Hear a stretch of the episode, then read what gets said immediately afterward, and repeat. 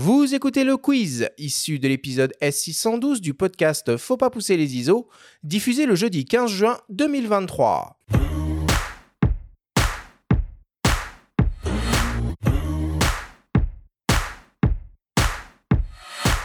Timothée, le principe du quiz est très simple. Nous avons reçu des questions de la part de nos auditeurs qu'ils t'ont posées via notre compte Instagram en lien ou non avec le sujet de cette émission.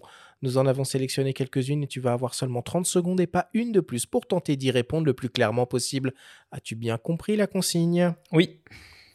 Alors on y va. Première question qui nous vient d'un dénommé Romain.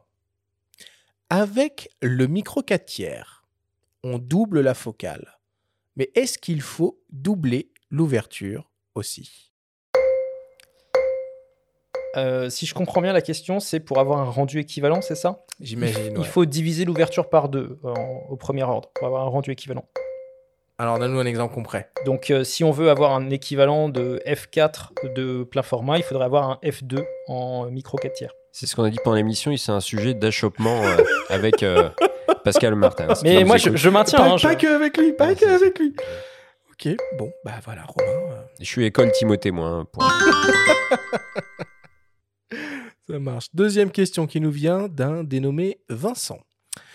Et pourquoi pas une optique qui serait capable de créer de la lumière et aller chercher des ouvertures folles plus grandes que f095 Il y a des optiques qui euh, sont plus grandes que f095. Euh, il y en a eu une qui est très connue, c'est celle de Barry Lyndon euh, de Kubrick euh, à f07. Euh, il y en a dans d'autres bandes de l'optique, typiquement en infrarouge, il y a des optiques qui sont à des très très grandes ouvertures, beaucoup plus que f095. Et je ne sais pas, pour, rajouter de la lumière, ça s'appelle un flash, je crois, et ça, pour le coup, ça dépend pas de l'optique. Il a plus trop la cote, le flash, hein, par les temps qui courent. Il y en a de moins en moins.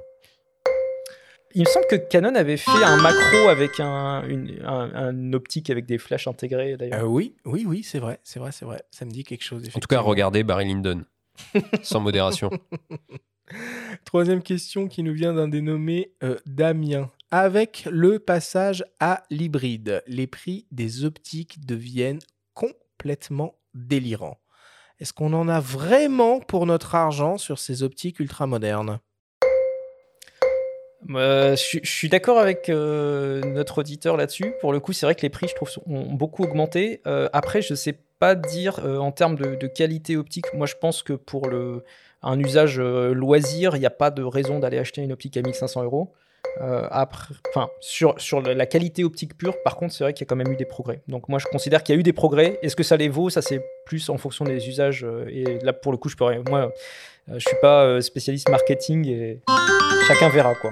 On commence à voir des modèles un petit peu plus abordables, hein, notamment les pancakes euh, dont on a parlé récemment, Ouais. le 28 mm euh, Canon, euh, il y en a chez Nikon aussi. Donc euh, espérons que cette euh, démocratisation des prix et des modèles se poursuive un petit peu, parce que c'est vrai qu'ils ont tous commencé très fort. hein. Bah, Ils ont sorti tous les blockbusters. euh, maintenant, il va falloir qu'ils développent la gamme euh, par le bas. Pour le coup, ils vont C'était même obligés, des, quoi. des films d'auteur un peu rares, tu vois. Le 20 28 mm, euh, enfin le 28-70 f2 de Canon qui est magnifique, hein, qui est un monstre, qui était une des premières optiques RF qui est sortie. Ah, pour le coup, c'est un peu comme le No- Noctilux euh, 58 mm euh, f095 de, de Nikon.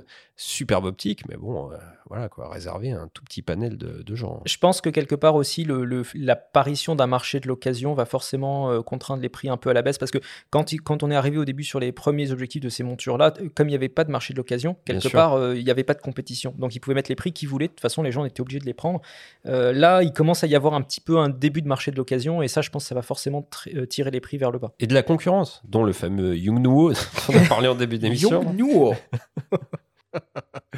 Allez, quatrième et dernière question qui nous vient d'une dénommée euh, Delphine. Selon toi, euh, c'est quoi l'avenir en termes de conception optique et sur quels critères les constructeurs vont devoir travailler? Alors, oula, dur de répondre à cette question en 30 secondes. Euh, je pense que déjà, il y a des progrès sur les verres, notamment sur les plastiques. En fait, la capacité à utiliser des éléments plastiques au lieu des verres, ça peut rapporter en conception optique peut-être des avantages sur les asphériques. Parce qu'aujourd'hui, on fait quelques asphériques dans une optique. Si on a une conception avec plusieurs éléments en plastique moulable, on pourrait avoir une conception avec que des asphériques, par Ça, exemple. c'est des trucs qui existent déjà, ça Ça le- existe dans le- moulé Bah, ça existe dans tout ce qui est compact et smartphone, euh, pas beaucoup dans les, les appareils haut de gamme. Ça Donc, pourrait alléger le, ça- le poids aussi. Je pense que ça pourrait avoir des intérêts ouais, pour la conception optique à terme. Bon, ok. Merci beaucoup. On conclut le quiz là-dessus.